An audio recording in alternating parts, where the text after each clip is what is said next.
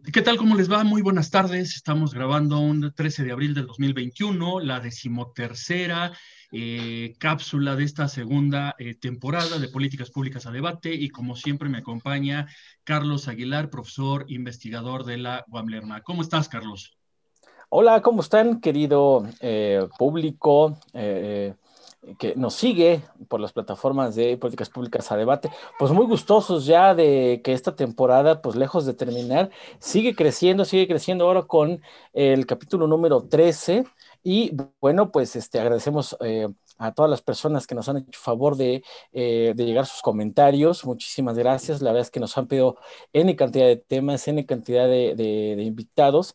Y bueno, pues estamos trabajando para eh, poder dar respuesta a ello.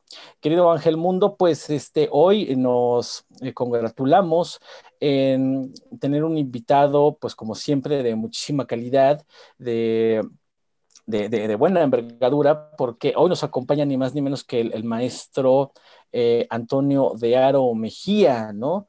Eh, a quien em, pues brevemente leeré un poco de su semblanza, si me permites, Ángel. Sí, y, perdón, y, eh, que nos acompaña Antonio para uno de los temas que es más solicitado, ¿no? De los temas que, ah, que están más en boga de todo el ciclo de políticas, ¿no? La verdad es que piden mucho de, de evaluación y, pues sí, hemos tratado como que de, empezar ya a ofertar un poco más, aunque nosotros defendemos la idea que si, queremos hablar de evaluación, pues tienes que hablar de, hablar de diseño, hablar de implementación, etcétera, etcétera, ¿no? Entonces, este, la verdad es que es un invitadazo de lujo, eh, nuestro querido Antonio de Aro, que tengo el gusto de conocer eh, pues hace unos dos, tres años. Igual Ángel Mundo, ahorita platicando, pues quedábamos con que eh, ya, ya había habido algunos este, contactos profesionales. Y bueno, eh, Antonio de Aro, pues es licenciado en Economía por el ITAM, con especialidad en Evaluación Socioeconómica y Financiera de Proyectos. Eh, él es maestro en Administración y Políticas Públicas del CIDE, del Centro de Investigación y Docencias Económicas, con su respectiva estancia de investigación en la Lyndon Johnson School of Public Affairs de la Universidad de Texas en Austin y bueno, em, eh, él tiene mucho trabajo como profesional. Desde 2005 a 2006 fue director de evaluación del Fideicomiso del Programa Nacional de Financiamiento al, microempresario. El 7 eh, dirige Politeya, a la cual invitamos a que sigan, Politeya Consultores en Evaluación, que es una empresa consultora especializada en evaluación de programas sociales y evaluación de proyectos. Y pues ni más ni menos que ha sido consultor para, para la FAO, para el PNUD, para la UNICEF, para la GIS y desde 2019 es docente de la Facultad de Ciencias Políticas y Sociales de la UNAM y cuenta con diversas publicaciones en materia de evaluación y gestión pública, así como estudios de caso de buenas prácticas de gestión municipal. Eh, vamos a dejarle ahí a su, su semblanza curricular, si no nos vamos a ocupar todo el tiempo aquí. Eh, ¿Cómo ves, querido Ángel? Pues todo un lujo tener aquí a Antonio de Aro. Antonio de Aro, muchísimas gracias por aceptar nuestra invitación. Seas bienvenido a estas cápsulas de políticas públicas a debate. Y, bueno, si, me permiten, quisiera yo comenzar eh, preguntándole a nuestro experto, pues un tema muy amplio, muy general, de eh, frente al, actual gobierno federal y frente a la pandemia, pues hubo una, una retracción de la práctica evaluativa, de la práctica evaluadora, y que, bueno, parece ser que la evaluación eh, está en un momento de autoevaluación, valga la redundancia. Entonces, ¿qué se hizo bien en estos, tres, en estos 30 años de evaluación? ¿Qué, ¿Qué, se hizo bien? ¿Qué se dejó de hacer y qué tendríamos que estar haciendo ¿Cuál es tu, cuál es tu diagnóstico, querido Antonio? Y sobre todo, bienvenido. ¿Cómo estás? Eh, gracias, Carlos. Gracias, Ángel. Primero que nada, gracias por la, por la invitación. Para mí también es un lujo platicar, charlar con ustedes. He tenido la oportunidad de, oír algunos de los primeros podcasts y me parece excelente como una manera de comunicar de manera eh, informal, pero sí este, con, con cierto rigor y todos los temas que tenemos de políticas públicas que son pues, verdaderamente muy amplios, ¿no? Y yo creo que nunca nos ponemos de acuerdo, pero creo que eso es lo rico de, las políticas públicas porque lo vemos desde diferentes ópticas, las diferentes disciplinas, eh, hemos visto la política pública también de, de, diferentes ángulos y yo creo que, que, eso es lo que hace rico el programa y espero, espero no desentonar a lo mismo, ¿no? No, y bueno, la, gracias Ángel. Eh, y bueno, me, me, mencionabas un poco este tema de la, de la evaluación, como qué, qué, se ha hecho bien, qué se ha hecho mal, dónde estamos, etcétera.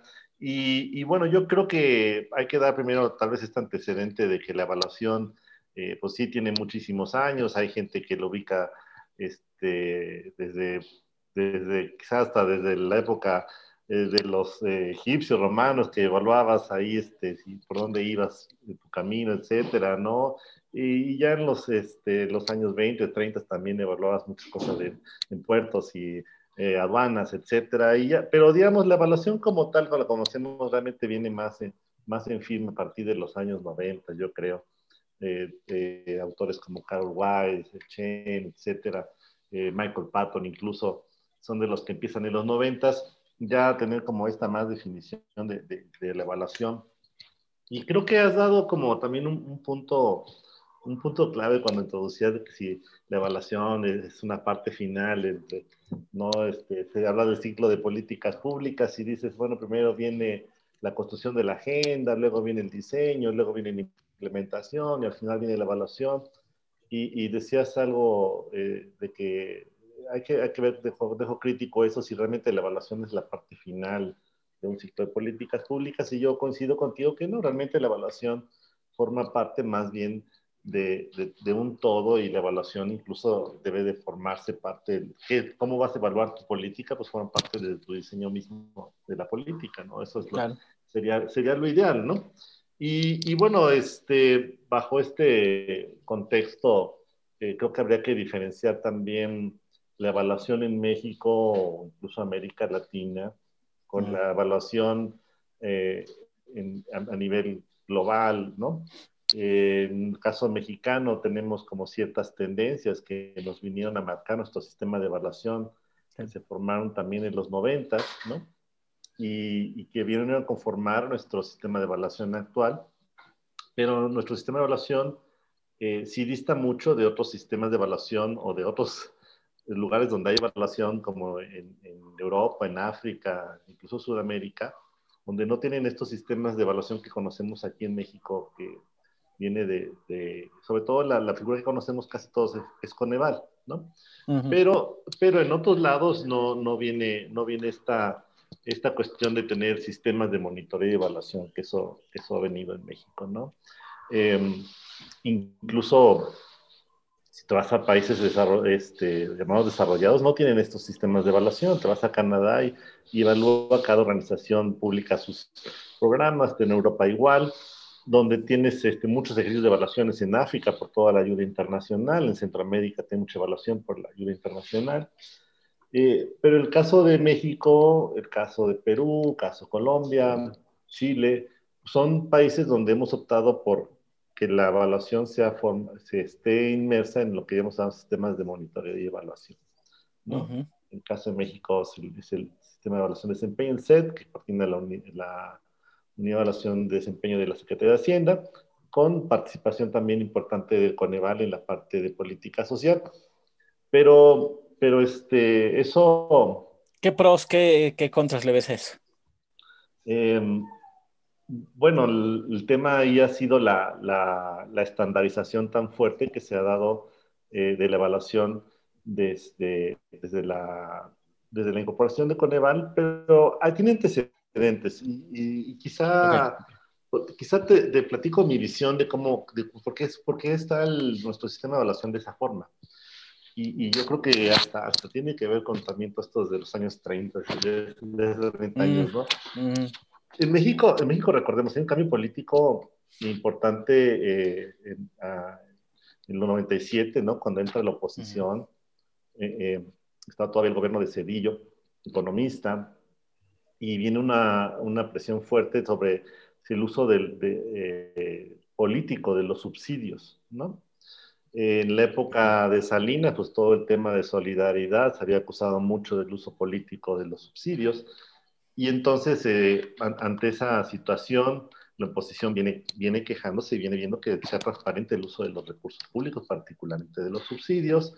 Las, eh, la, la, la, gente que estaba en, en, lo que fue eso de Sol y, y, que venía de la política social deciden este, incorporarse a temas de evaluación bajo una mirada de lo que se está em, empezando a tener ya más boga, que la evaluación de impacto, ¿no?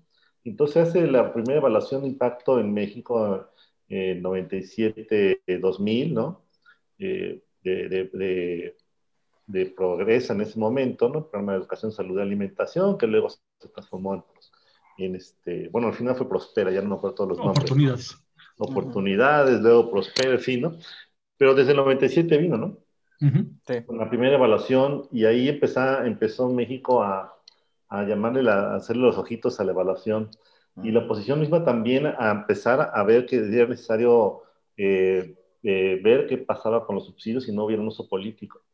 Y, y, viene, viene el gobierno, viene la transición llamada cuando, viene Fox, y ahora entra el PRI en la oposición y dice, no, pues ahora eh, vamos a con más lupa también a ver qué está pasando, ¿no? Y empieza y desde, incluso desde antes del 98 empiezan las primeras reglas de operación de los subsidios, ¿no?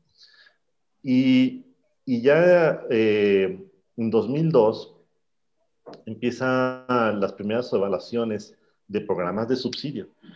Por ahí empezamos la evaluación mm. de todos los temas de subsidio. Y entonces ahí, eh, desde el en ese caso fue todavía en, la, en el decreto del presupuesto donde se mandatan las primeras evaluaciones para realizarse en 2003. Y así empezamos, así empezó nuestra historia de evaluación en, en, los programas de subsidio, 2003, 2004, 2005, historia de 2006 incluso, donde la, este, había un mandato desde los decretos de presupuesto hacia, eh, hacia los programas de subsidio. Todos los programas de subsidio tenían que tener una evaluación y presentarse el documento de evaluación ante la Cámara de Diputados, ante la Comisión de Presupuesto de la Cámara.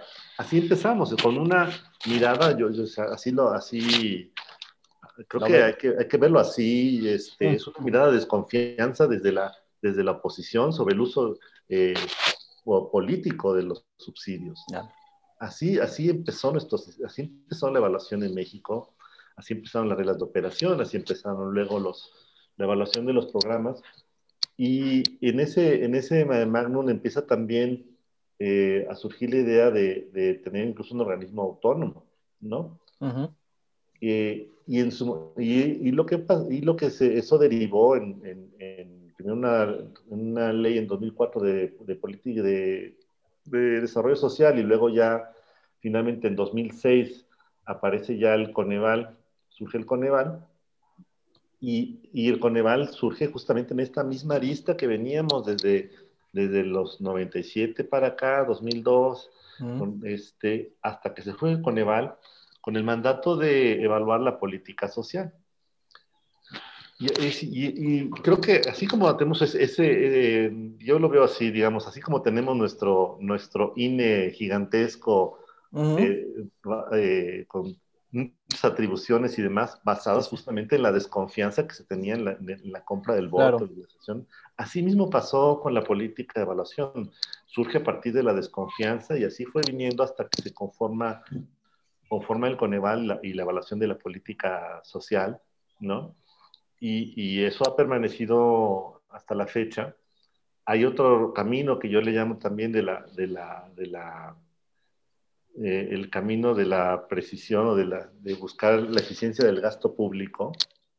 Y desde 2006 también hubo una reforma a la ley de presupuesto, donde se le dieron atribuciones a la Secretaría de Hacienda para hacer nuestro sistema de evaluación de desempeño. Entonces se genera, hay también una historia ahí del, del PBR, donde viene formándose hasta, y queda mucho más conformado en nuestro actual, nuestro actual sistema de desempeño, MIR, este, 2000, 2007 igual. Entonces se conjugan y, y, ya, y desde entonces tenemos ahora incluso dos caminos, dos áreas de evaluación. La política de evaluación social se evalúa desde Coneval y la política no social se evalúa desde Hacienda, o se coordina desde Hacienda. Y, y así, y así fue dándose eh, en, la, en lo que fue justamente la, la la conformación de Coneval y unos famosos lineamientos que se publicaron el 30 de marzo de 2007, se mete el tema del marco lógico como parte de, lo que vino a ser finalmente ya la metodología que tomaría México. Y, y, así fue que tenemos nuestro sistema de evaluación basado en marco lógico, en presupuesto, a partir de, de 2000, ya más claramente a partir de 2007, ¿no? Eh, y pero, digamos, aquí yo subrayaría el hecho de que en México, eh, yo nuestro origen viene desde una visión de desconfianza de vigilar los subsidios públicos y de allí este, la, la este, y también la eficiencia del gasto público, ¿no? Sí, como...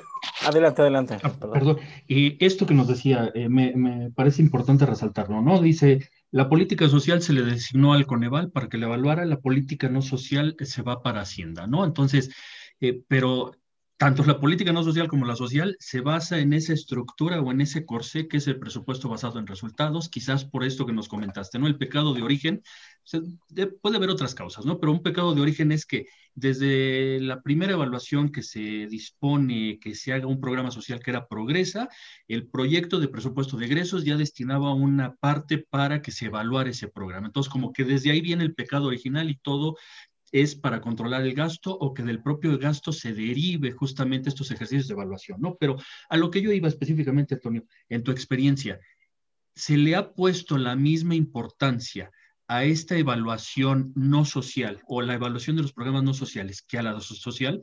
Porque recuerdo algo que dice y que reitera mucho Pablo Llanes.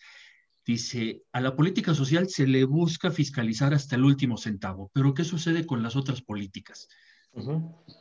Sí, sí, completamente eh, de acuerdo. O sea, hemos tenido, la historia vino de, un, de, una fuerte eh, sesgo hacia la política social y a la que siempre estuvimos evaluando con evaluaciones en un momento de impacto y luego, luego este, todo esto que vino marco lógico, evaluación de diseño, evaluación de procesos. Con Eval estuvo generando este, los términos de referencia, las metodologías y Hacienda, por su parte, lo que estuvo haciendo finalmente fue un poco replicar lo que estaba haciendo con el...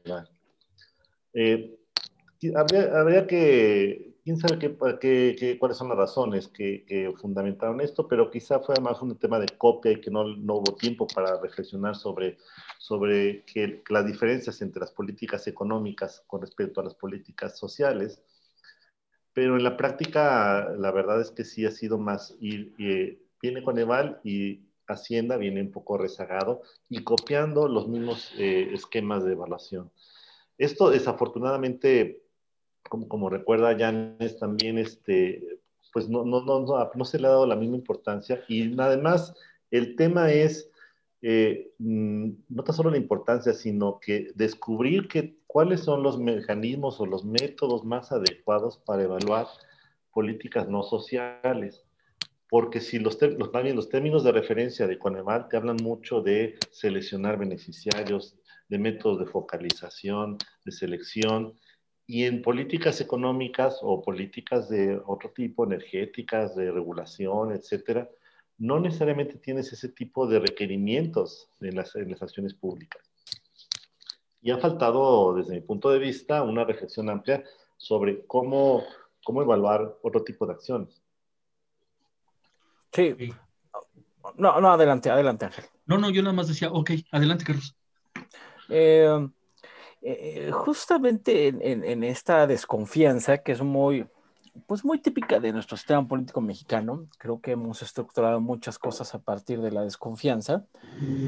Eh, ¿Qué usos y qué abusos, en qué tipo de usos y qué tipo de abusos cae entonces la evaluación, ¿no?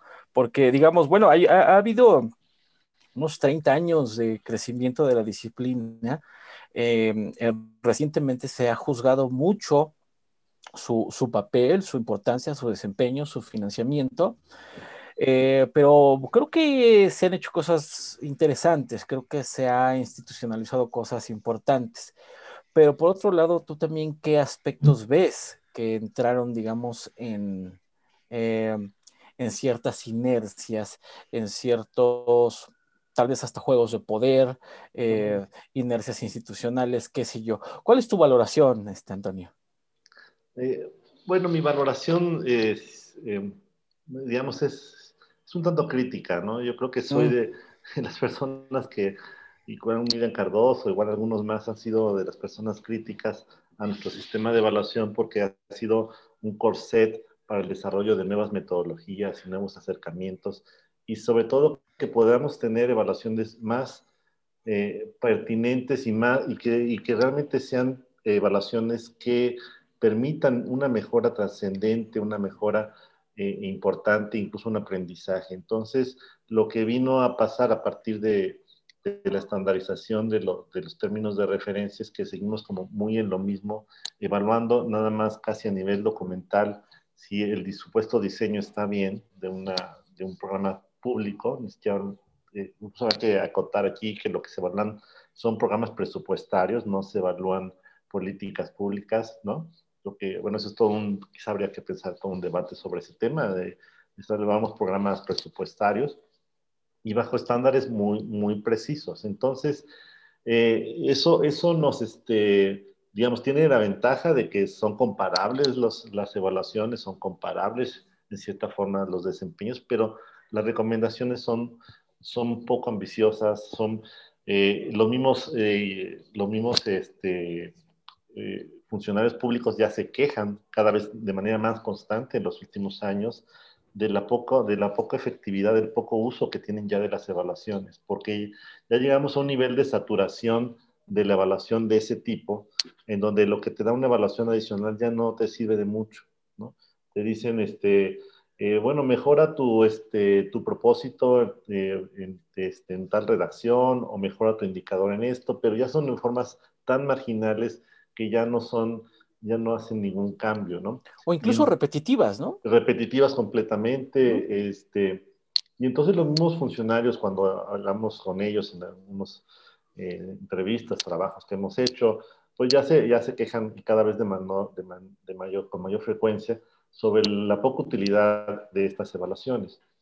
Y por otro lado, sabemos, este, cuando estamos en los congresos de evaluación, que existen otras tendencias muy importantes a, por ejemplo, evaluación participativa, evaluación transformativa, evaluación eh, incluso de, de, procesos, pero un poquito más amplia, ¿no? Evaluación de diseño con pertinencia, evaluación de sostenibilidad, evaluación con perspectiva de género. Y esos tipos de, ejercicios requieren eh, salirse de lo que actualmente está en nuestro sistema de evaluación de desempeño. Requieren nuevos términos de referencia, requieren eh, nuevas aproximaciones, eh, y, eso no está. Otra vez, perdón. Eh, perdón, yo decía que, requerimos nuevos diseños de evaluación. O sea, si la evaluación quiere reformular la política pública, pues necesitamos aprender a rediseñar las evaluaciones, ¿no? ¿Cierto? ¿Estoy entendiendo bien esa parte? Completamente, completamente. Ya, ya no basta con que les digas que mejores tu indicador. Ahora tenemos que ir a, otras, otras, otros acercamientos, ver si la perspectiva de género va, se está incorporando, si el diseño está mejor, e, incluso también el tema de, otros ámbitos diferentes que a lo mejor no se han tocado en la evaluación, evaluar, las regulaciones, evaluar las campañas informativas, evaluar muchos otros temas que los términos de referencia no te, no te, no te lo permiten, ¿no? Claro, híjole, híjole, este, Antonio, Ángel, este, pues estamos ya eh, eh, en la parte final, en los minutos finales de estas cápsulas, eh, y pues queremos invitar entonces a, a nuestro querido invitado Antonio de Aro, si pues nos hace el favor, el, honor de estar en un segundo capítulo, que sería el 14, ¿estoy en lo correcto Ángel? Sería el, el, episodio 14 de nuestra temporada 2. ¿Cómo ves Antonio? ¿Nos, nos, nos, nos tomas la invitación? Claro que sí, y platicamos de más temas. Es que eh, eh, en realidad pues nos, nos, nos dejas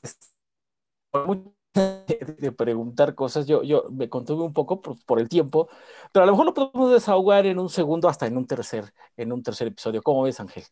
A mí me parece perfecto, ¿no? Porque sí todavía hay muchas preguntas para hacerle a Antonio, dada su experiencia, su formación y los conocimientos que tiene justo de qué se está haciendo en otras latitudes, ¿no? Porque ya alguna vez, Carlos, lo comentábamos, ¿no? Esta colonización que tuvimos de lo anglosajón y de lo economicista para el análisis, estudio de las políticas, pero hay que ver hacia otros lados, ¿no? ¿Qué se está haciendo en otros lados? unas visiones más sociológicas, más politológicas, más este, antropológicas, que difícilmente creo que podríamos encontrar aquí, dadas estas condiciones de las que nos habla Antonio. Estos corsets enormes que el sistema de evaluación como se conformó para presuntamente para hacerlo eh, comparable o para ayudar a esa facilidad y a promover la evaluación, pero que limitó fuertemente este desarrollo de la propia disciplina en nuestro país, Carlos. Eh, eh, Antonio, si nos quieres regalar un minuto, un minuto y medio de, reflexión, justamente para dónde vamos, cuáles son los retos y qué podemos esperar del siguiente capítulo. sí, sí yo creo que Claro, Carlos, yo creo que los retos están, bueno, desde mi punto de vista, apartados, eh, parten de este mismo diagnóstico de, nuestro sistema como corset, ¿no? Y que está basado en, presupuesto, en, evaluación de programas presupuestarios. El reto está en que tengamos una, perspectiva de evaluación más amplia de, evaluar por, programas presupuestarios, evaluar políticas públicas en otro sentido, en otro, con otros significados, e incorporar también otros, otros métodos, ¿no? Ya algunos estados están eh, incorporando algunos otros métodos, particularmente Jalisco, Guanajuato, Morelos, Evalúa DF, Evalúa Ciudad de México, e incluso creo que evalúa, evalúa Zacatecas y Durango. Entonces, creo que por ahí es donde los mismos estados están tratando de innovar y ya se dieron cuenta de las limitaciones que tiene el modelo federal y por ahí creo que vale la pena, incluso los estados están viendo hacia otros lados, para ver cómo podemos eh, tener mejores evaluaciones y a su vez sirva mejor para un mejor aprendizaje y toma de decisiones.